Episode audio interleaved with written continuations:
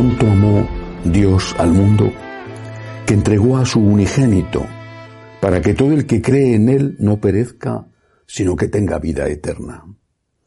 Porque Dios no envió a su Hijo al mundo para juzgar al mundo, sino para que el mundo se salve por él.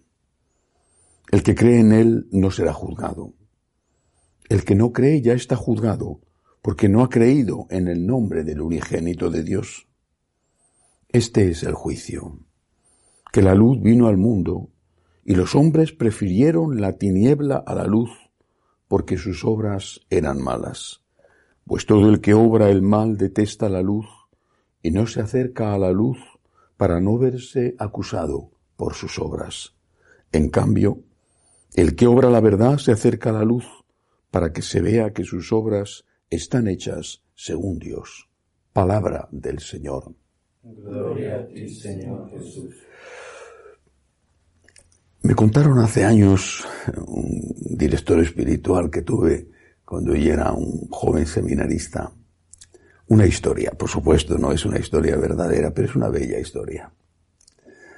Un bebé, cosa increíble que, que un bebé sea consciente, pero bueno, en las historias todo puede ocurrir. Un bebé muy feo, sabía de su fealdad. Y tenía miedo de que su mamá, al verle tan feo, no le quisiera. Y entonces lo que hacía era taparse con todo tipo de trapo que encontraba. No quería que su mamá le repudiara, le rechazara por su fealdad. Pero la mamá, cuando le veía así, iba quitándole los paños con que se había cubierto uno tras otro, hasta que le dejaba todo a la vista y veía su fealdad. Y realmente no era agradable de ver, era repulsiva. Y sin embargo era su mamá. Y le llenaba de besos y le quería.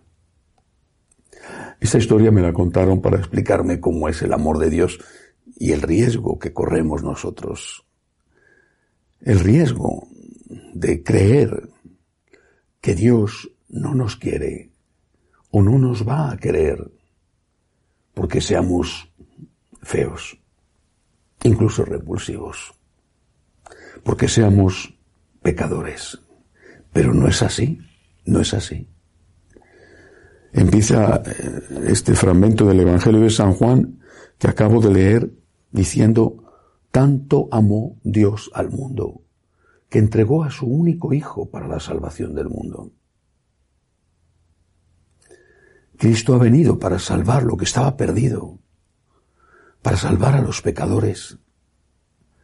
Cristo es como la mamá de la fábula que no ignora la fealdad de su hijo y que le quiere aun siendo así de feo, porque le quiere le quiere curar, quiere curar sus heridas. Le quiere como es, pero quiere curar sus heridas, porque esas heridas le están haciendo daño.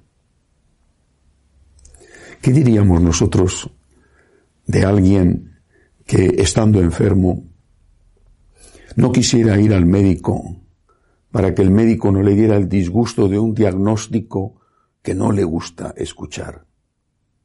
Pero que si le hacen ese diagnóstico, le pueden ofrecer una terapia y puede curarse. ¿No diríamos que es un insensato? ¿Que está poniendo en riesgo su vida?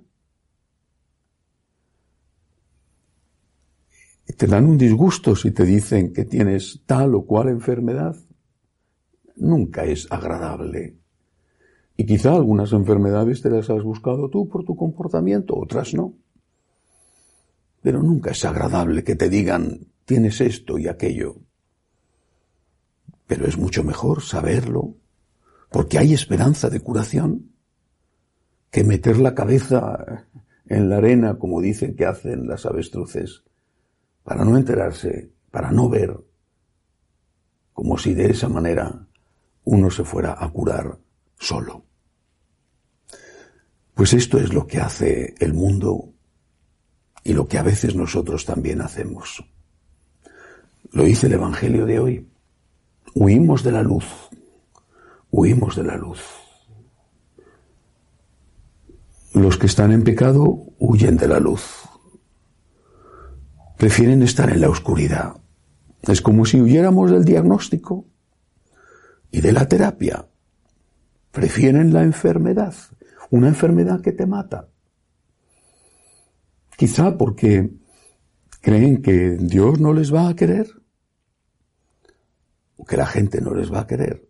Es posible que la gente no les vaya a querer porque somos muy crueles aunque cada uno de nosotros tiene lo suyo. Pero Dios nunca deja de quererte. Por eso la luz es un don. Aunque lo que ponga de manifiesto la luz no sea agradable. Un buen diagnóstico es un don, aunque no sea agradable escuchar que estás enfermo.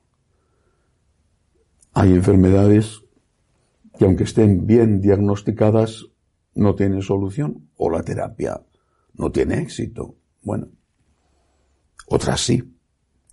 En el caso de Dios, el divino médico siempre cura a los enfermos con su misericordia. Y lo único que nos pide es que no dudemos de su amor, de su amor infinito, y que no le ocultemos nuestras enfermedades. A Él, por lo menos a Él, por lo menos a Él. Que no nos engañemos a nosotros mismos, que no huyamos de la luz, porque Él nos conoce, Él no nos rechaza. Si Él quiere curarnos, es por nuestro bien. Él de verdad nos ama y lo hace, nos ama más que nosotros a nosotros mismos porque nosotros a veces somos nuestros peores enemigos. Acudamos, por lo tanto, a la luz que viene de Cristo. Salgamos de la oscuridad. Afinemos nuestra conciencia, no para convertirla en una conciencia escrupulosa, que nos angustie, que nos amargue, sino para que a través de esa conciencia rectamente formada, el divino médico pueda darnos la terapia para nuestra curación.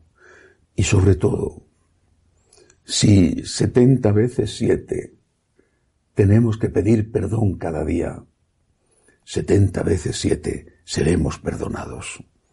Si Jesús dijo que nosotros teníamos que perdonar hasta 70 veces 7, que era una forma de decir siempre, cuanto más Él nos perdona siempre.